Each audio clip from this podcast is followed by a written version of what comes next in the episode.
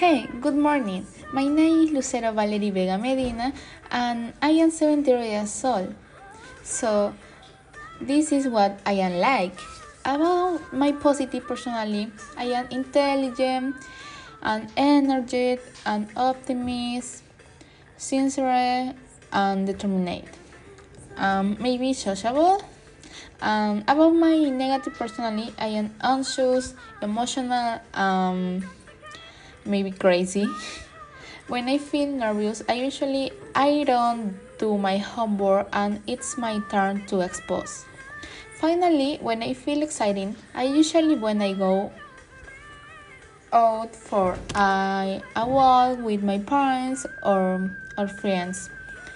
When I feel bored, I usually when I be done my homework and have no more things to do. When I feel upset, I usually cry for from help sense. So goodbye, take care.